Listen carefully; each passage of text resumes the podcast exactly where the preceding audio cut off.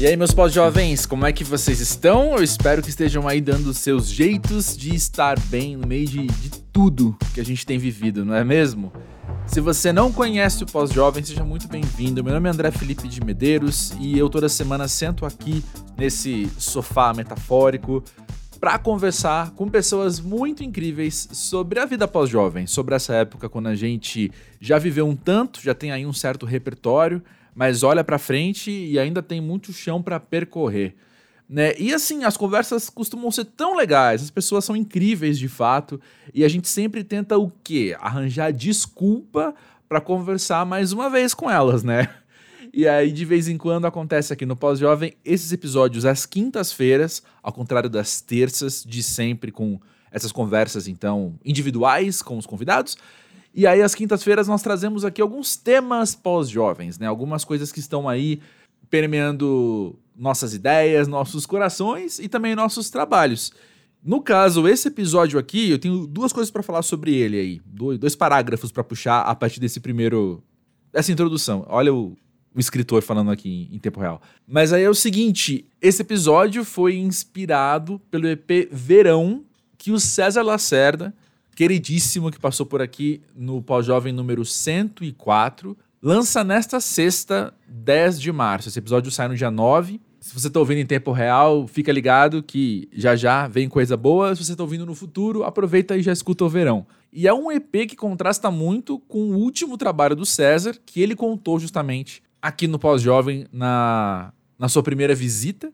E ele tem todo um ar assim esperançoso, um ar de veraneio, com ventos soprando de maneira diferente.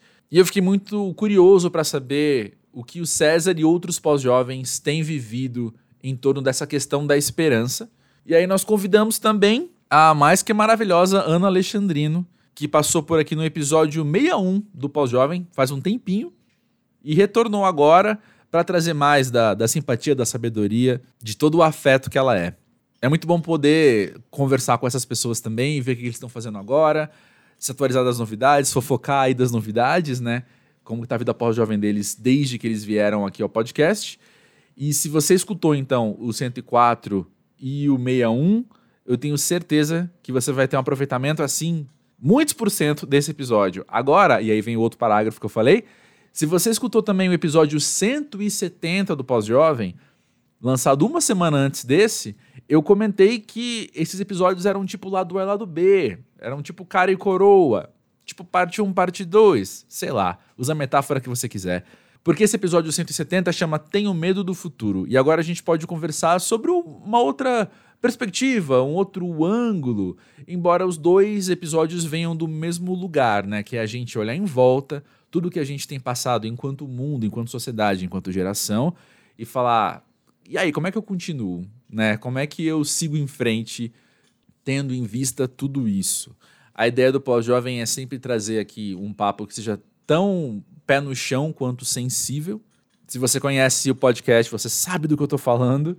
E eu tenho certeza que os objetivos foram muito bem atingidos com esse papo com os dois. E é papo mesmo, tá, gente? Se você não conhece aqui o clima do pós-jovem é super orgânico, não tem roteiro, a gente sai conversando, bem mesa de bar, um atropela o outro, e você está convidado a estar no meio dessa conversa. Inclusive, quero saber como é que você tem vivido essa questão da esperança. É claro que tem muito pano para manga aí, né? De esperança a gente pode falar de otimismo, a gente pode falar de fé, a gente pode falar da falta dessas coisas também, inclusive a desesperança, né?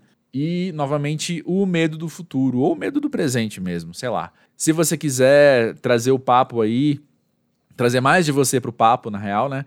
Vem aí no podcast pósjovem.com.br, beleza? E se você não segue o Pós-Jovem nas redes sociais ainda, fica aí a dica de você clicar nos links que estão na descrição deste episódio. Mas é arroba pós-jovem, tanto no Twitter quanto no Instagram. Tem erro não, tem erro não, é tranquilo. Beleza, eu sinto que eu já falei demais. Então fica aí com o papo que a gente teve dia desses e espero que ele seja o começo de muitos papos que você vai ter, seja na sua cabeça, seja com seus amigos, ou chega aí, como eu falei no e-mail, e a gente desenvolve o assunto ainda mais. Beleza? Valeu, gente. Aproveita aí.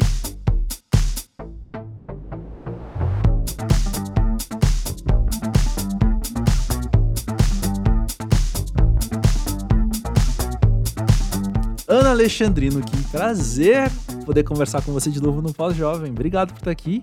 Prazer é todo meu. E César Lacerda, meu amigo barra vizinho. Que bom ter você aqui no Pós-Jovem de novo. Delícia. Esse encontro com esse trio é farra. É farra, tô até com medo. Mas vamos ver o que vai acontecer.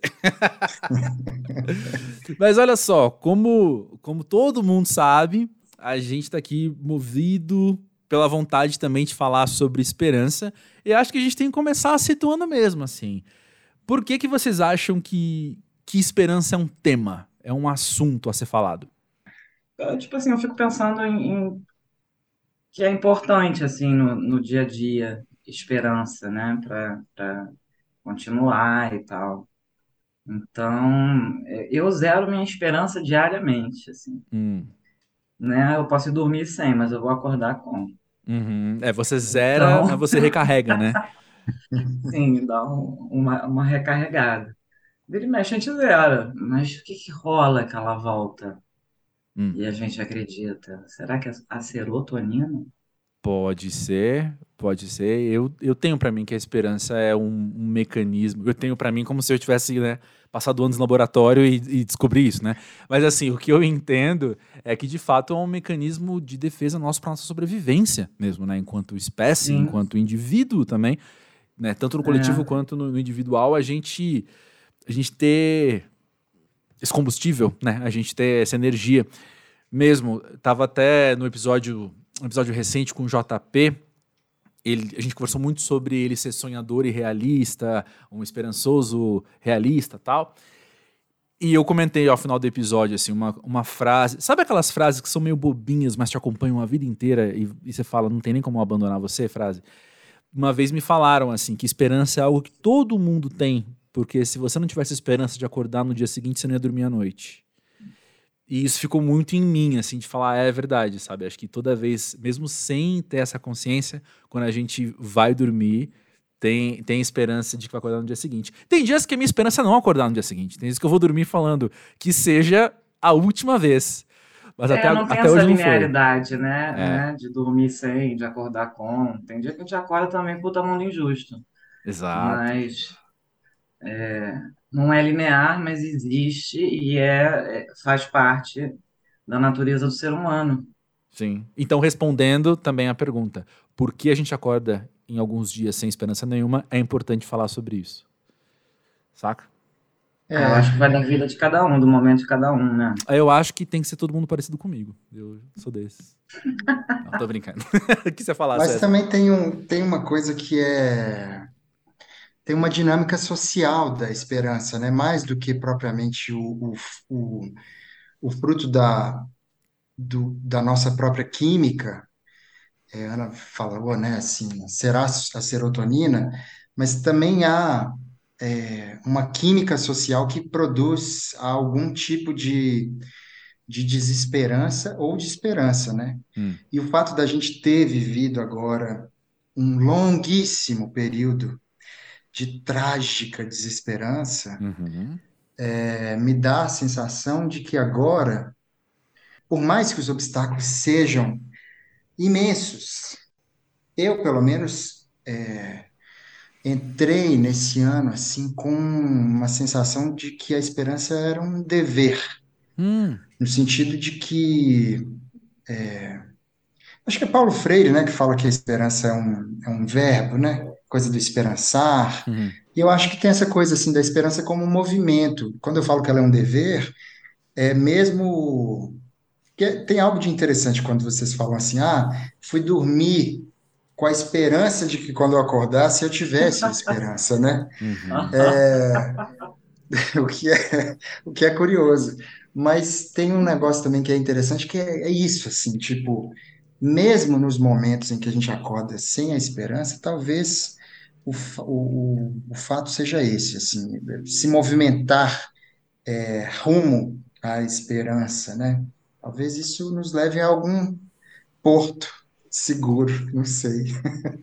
Sim. Existem estímulos, né? Tem estímulos. A gente está, poxa, chateado, sem esperança. Eu acho que ir de encontro à natureza é um lugar de, de recurso, de estímulo, de esperança, de, de, Uhum. de conectar-se, né? Então, sei lá, às vezes ouvir um reggae, às vezes comer um chocolate, um estímulozinho, assim, uma, uma injeção de ânimo. Exatamente, exatamente. É, gostei do que vocês dois trouxeram agora, tanto no lado da química social, que o César falou, quanto na injeção do ânimo, porque eu acho que as duas coisas podem ser sinônimas também, né? A gente pode entender que nesse movimento social, nesse movimento coletivo, no, no bando, no movimento do bando, a gente se anima junto, né? Porque o contrário também é verdadeiro, né? Quando tá todo mundo. Bom, eu falando por mim, eu sou muito esponja. Então, assim, se eu chego num lugar e tá todo mundo pra baixo, eu vou ficar sobrecarregado Uhum. também, sabe? Então, acho que no social a gente pode se esperançar e se desesperançar juntos. É, eu estava lembrando, André, que é, a minha passagem para o pós-jovem foi quando eu lancei o meu disco anterior, Nações, Homens ou Leões, que era um disco assim que tratava, tentava refletir sobre crise climática, tecnologia, Foi um papo mais darkzinho. Vamos, vamos, vamos ser sinceros. Foi super dark, porque é muito curioso, assim, eu não sei se com vocês foi parecido, mas eu só tive a consciência do tamanho do buraco que eu estava na pandemia quando a pandemia foi, a gente ainda está nela, né? Mas quando ela foram rolando os movimentos de abertura do isolamento, é que eu falei assim, caramba, olha onde é que eu estava. Uhum. Então, como é que foi para vocês, assim, vocês né, nesse momento de Cara, eu abertura? tava em São Paulo, né? Eu tava em São Paulo e eu meio que acabei associando a pandemia a São Paulo, porque eu passei inteira lá. Uhum. E o meu prédio era de, colado de frente para outro prédio e eu tinha só um pedacinho de céu. Uhum. Então tava difícil de ter esperança, galera. E eu li é, de um astrólogo que eu amo e sigo, Dmitry Camiloto, que ele falava: o mundo o qual conhecemos jamais será o mesmo. Uhum. E isso não foi só uma leitura livre, foi um negócio que desceu assim no estômago, assim, no... que eu fiquei, caraca, é isso. E aí eu comecei a viajar, eu falei, as pessoas vão ter desapego, porque as pessoas não vão mais precisar das coisas. Eu comecei a, tipo, ir no futuro, só que o meu futuro era muito hippie. As pessoas ficaram muito egoístas. As pessoas seguraram força nas coisas delas. Sim, Foi muito diferente do que eu pensei, assim. Eu falei, ó, a gente está vivendo uma revolução, vamos avaliar. Eu falei, cara, vai gerar um, um apego, assim, revolu desapego revolucionário, porque qual é a utilidade do perfume, do Uhum. sapato alto, de várias coisas? Eu comecei a pensar, eu sou capricorniana, né? Eu fui pensar nessas coisas do, do, do, ter. O que vai rolar com shopping? O que vai rolar com, sabe? E aí eu, eu fui nesse lugar na frente, só que, cara, as pessoas botaram queijo na gaveta. Teve a greve dos caminhões, compraram todo a pasta de amendoim, todo o papel higiênico, todos enlatados, né? O ser humano com medo, ele, é. ele fica voraz no, nesse sentido, e ele pisa nos outros. Eu não vou passar fome. Meu vizinho, não sei, mas querida, vamos agora no mercado. Uhum. Eu estava em São Paulo e eu vi esse movimento e eu e é doido, e eu fiquei associando isso a São Paulo, pensando, São Paulo é difícil, hein? São Paulo, a vida que é dura. Não tá errada, mas enfim. Mas, Ana, tem uma coisa engraçada no que você trouxe, porque eu tenho uma reflexão sobre isso. Eu acho que o início da pandemia houve uma. Para voltar ao tema da esperança, olha que curioso. Eu acho que no início da pandemia, uma fresta se abriu, que foi um entendimento talvez universal de que era necessário questionar o capitalismo. Uhum. É uma coisa meio que assim, primeiro momento de abertura para esse negócio, assim. Isso foi, foi muito potente, assim. A, a gente lembra daquelas Sim. imagens na televisão, não tem carro na rua. Ai, meu Deus, e agora o que será? As Quanto pessoas tempo a gente começaram a viveu discutir as isso, gente? Três Então, meses? Quantos meses a Eu gente acho que viveu essa eu suspensão? acho eu, que foi um eu acho mês. a gente menos. viveu uma suspensão do qual vai ser, sabe? Tipo aquele filme, da mãe, é, como eu queria me lembrar do título desse filme? É, a mãe que tem um coma tá, e é comunista. E aí, Adeus, tipo, Lenin. Sim, eu pensei muito nesse filme. Eu falei, vai, acontecer, vai acontecer uma transformação tipo essa, sabe? Uhum. E eu vou estar na cama ou eu vou estar na janela olhando. De certo modo, parece que tem. É, é curioso, né? Assim, estou pensando isso agora por conta do que você falou. Eu acho, de fato, que a esperança, ela é um sentimento Hum. anticapitalista. E o capitalismo é mesmo um sentimento que abafa e te impõe um estado de, de desesperança, de frustração, enfim. E, e a gente tem tido atualmente assim uns picos de esperança social, né? Tipo, acho que isso na pandemia rolou, depois a gente teve um downhill total, anos e anos, né? Meses, anos de tristeza, desolação. Sim, depois Lula trouxe uma esperança, chorei o caramba. Foi, A posse foi, foi o foi, pico. foi, foi. Quem não chorou até tá com morto por ela dentro. hoje né? aqui no meu peito, essa esperança aí. Uhum. Vamos, vamos vivendo ela, né? Ela É, faz bem pra gente.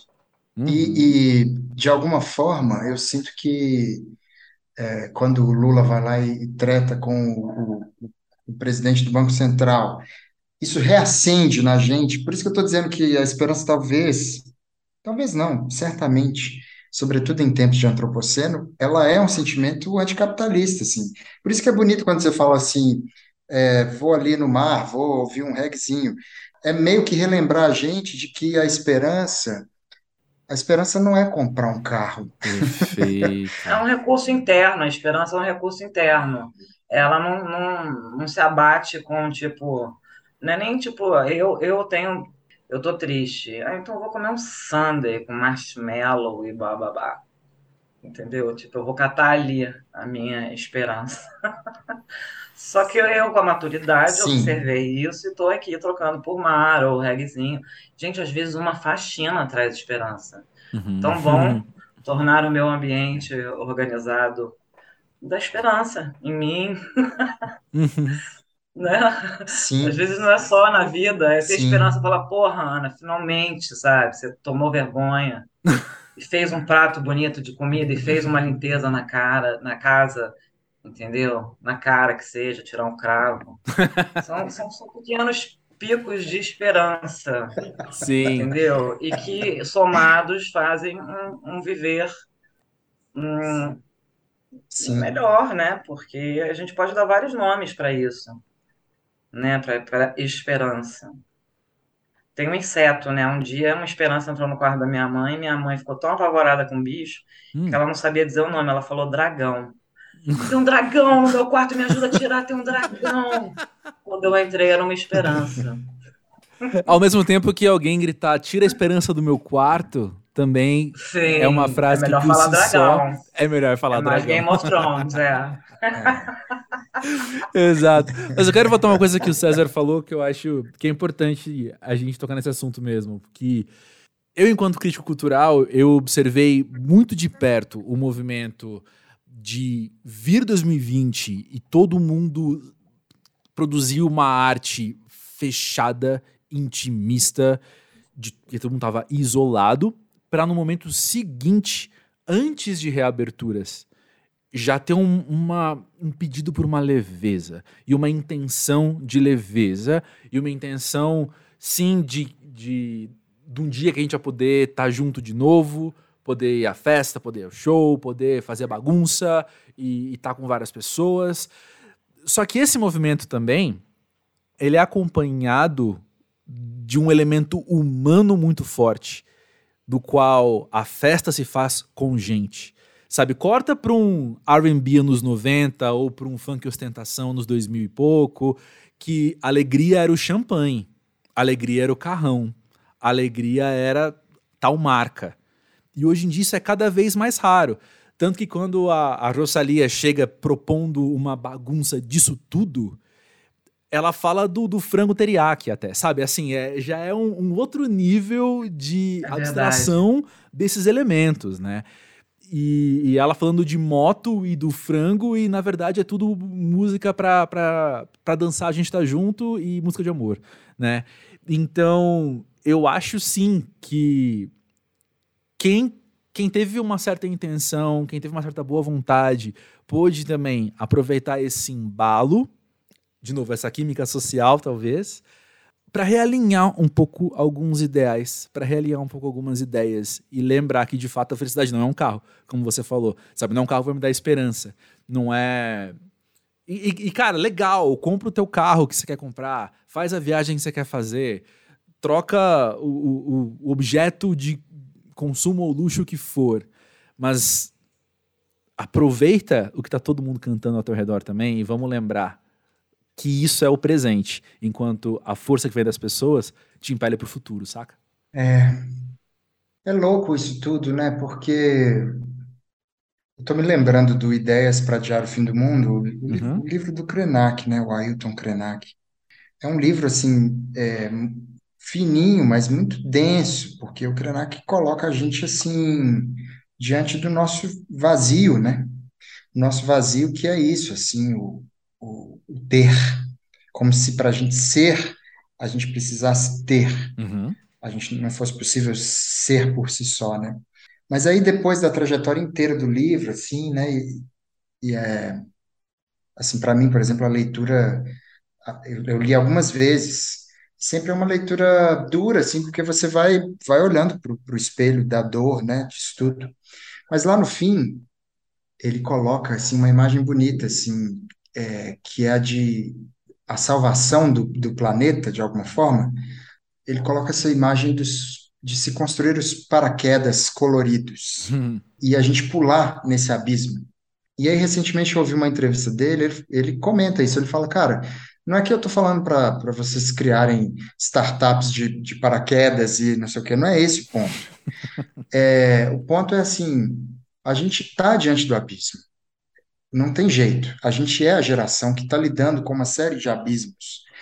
É, mas esse abismo, por outro lado, nos leva a uma condição de esperança que é retornar, fazer o um movimento giratório de dar as costas para o abismo e caminhar Perfeito. a um encontro com, com algo que se hum. perdeu, né? Que não é o carro, não é o ter, não é a lataria. Sim, muito importante isso que você está falando, mas, cara, infelizmente não foi geral isso.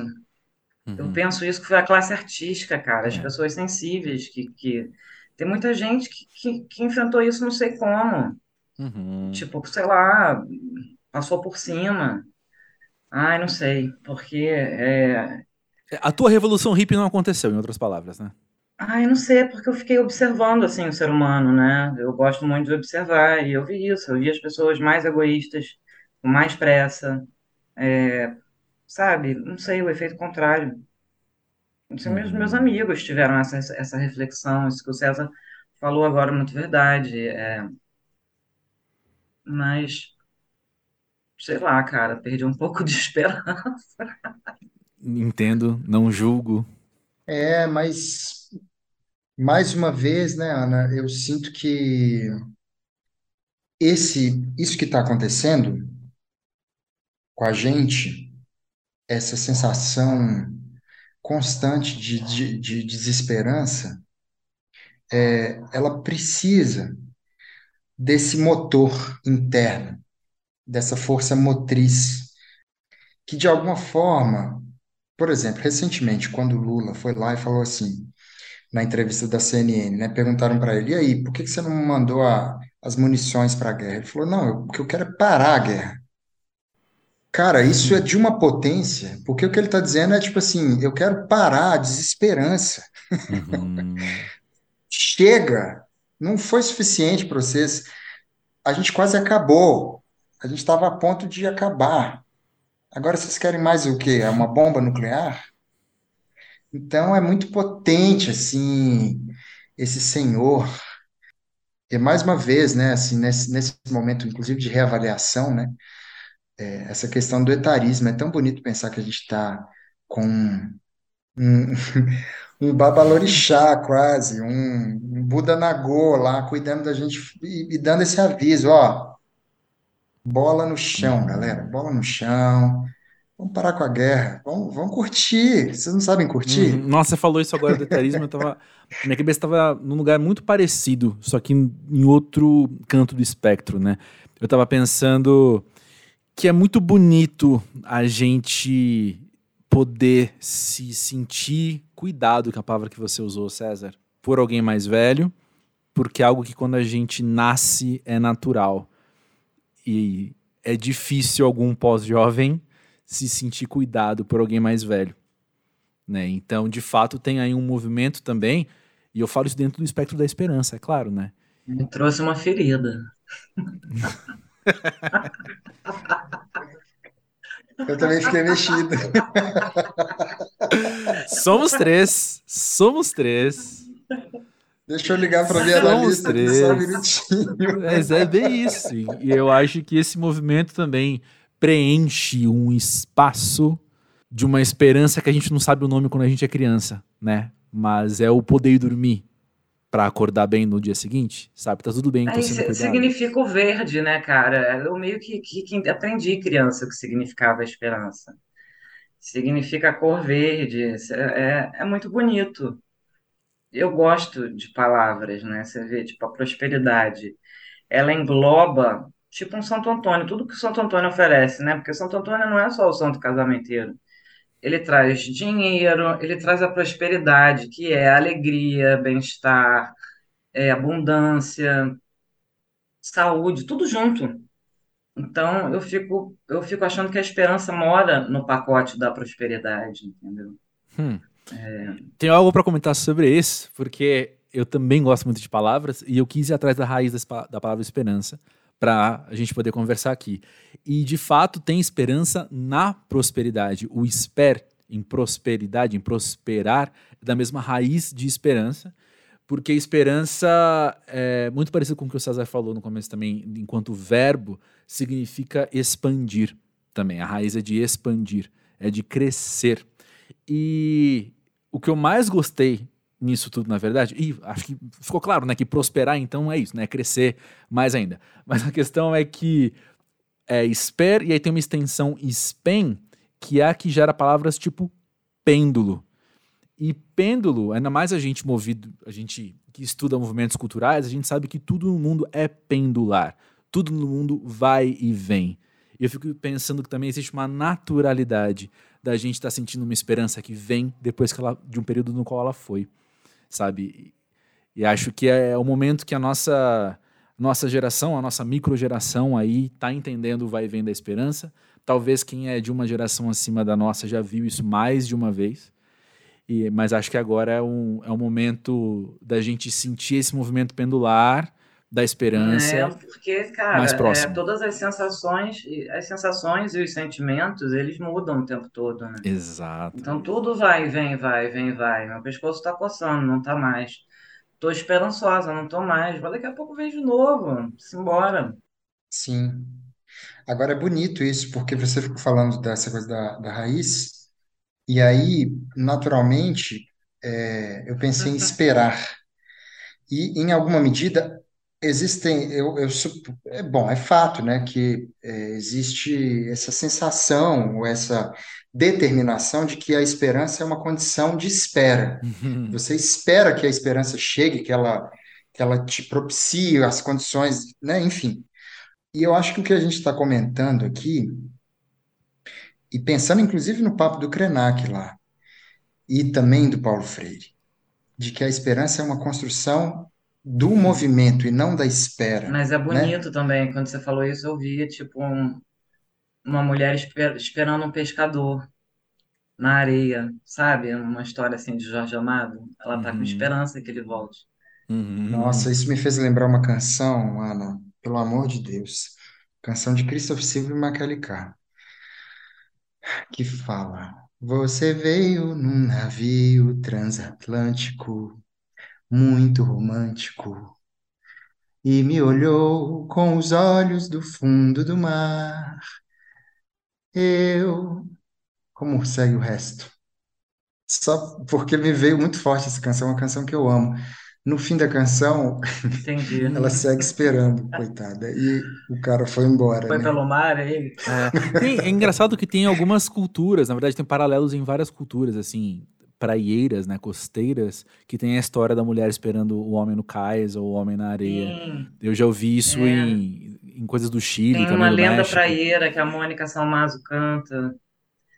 Tem várias histórias do Jorge Amado também que falam disso. Eu pensei do esperar e da esperança. Uhum. É bonito. Bonito. É, porque tem beleza profunda em esperar, né? Assim, é, uma coisa do nosso tempo que é muito negativa é que o nosso tempo, em geral, nos empurra para uma condição de ansiedade que é É trágica, né? desumana. Assim, Uhum. você precisa, O tempo pergunta qual vai ser é, o tempo todo. Uhum. É fogo, né? é, O tempo Total. pergunta qual vai ser. fogo. E, é, dependendo do dia, ele pergunta 72 vezes. Opa, peraí. Eu, me- eu me forçava em São Paulo a ser mais acelerada, a fazer mais bom uso do meu tempo. Aqui no Uhum. Rio eu tenho, eu sou mais tranquila com o meu tempo. Eu não sei, é uma coisa meio que da minha mente, assim, de, de, de me cobrar muito. Uhum. Mas em relação à esperança e o expandir, eu peguei muita esperança para mim entrando no curso de artes visuais que eu estou fazendo há uns seis meses. Uau! E estou expandindo demais, demais, a ponto de não querer nem postar mais, sabe? Porque eu não sei mais quem eu sou. Uau! Estou revendo a minha fotografia, meu ótimo. enquadramento, meu tratamento, meus ângulos, por causa de tudo que eu estou aprendendo lá. Então, cara, chega o coração a acelerar, sabe? Uhum. E aí, depois de que eu comecei a estudar, e, e eu, eu percebi que eu nunca mais vou ter tédio. Mas existe a arte. Ah! Óbvio que eu estava conectada com a arte esse tempo todo fotografando, mas eu nu- nunca tinha estudado, eu estava intuitivamente fazendo, né? Com as minhas referências de filmes, de coisas que eu vi, de outros, outros artistas e tudo mais, mas nada assim, observando profundamente, falando sobre, sabe? Então foi, tá sendo foda. E é a minha esperança máxima, é o que eu posso dizer, interna. Por isso que eu digo que é uma coisa interna a esperança, é um recurso interno. A gente não vai encontrar na rua. De repente vai, né? Mas não tá no produto. Não. Às vezes tu vê uma cena na rua que tu fica, ai, o mundo ainda vale a pena, olha isso, eles estão se ajudando, para. É, é, mas não tá no concreto, tá no abstrato, Sim. tá na interpretação, né? Olhar pra alguém fazendo alguma coisa e ganhar esperança, isso é interpretativo, né? É um valor que eu enxergo. É, eu vejo muita gente Não tá na andando de compra, na bicicleta sorrindo. Uhum. Vocês veem também gente andando de bicicleta com um sorriso Passando na com um cara? cachorro, passando com um cachorro. Sim, felicidade que eu parece que conheço. esse movimento traz esperança da bicicleta. A pessoa tá ali, da dopamina, a esperança veio. Sorriso esplendoroso. E aí, às vezes, você tá passando de Uber, você fica, caraca, também ganhei esperança, porque acabei de ver essa cena. Maravilhoso. Sim. Mas teve, teve uma coisa linda que você falou, Ana, que foi uma espécie de sensação que você ganhou Sim, estudando, que foi de desidentificação com aquilo que você supunha ser você, e isso te deu esperança.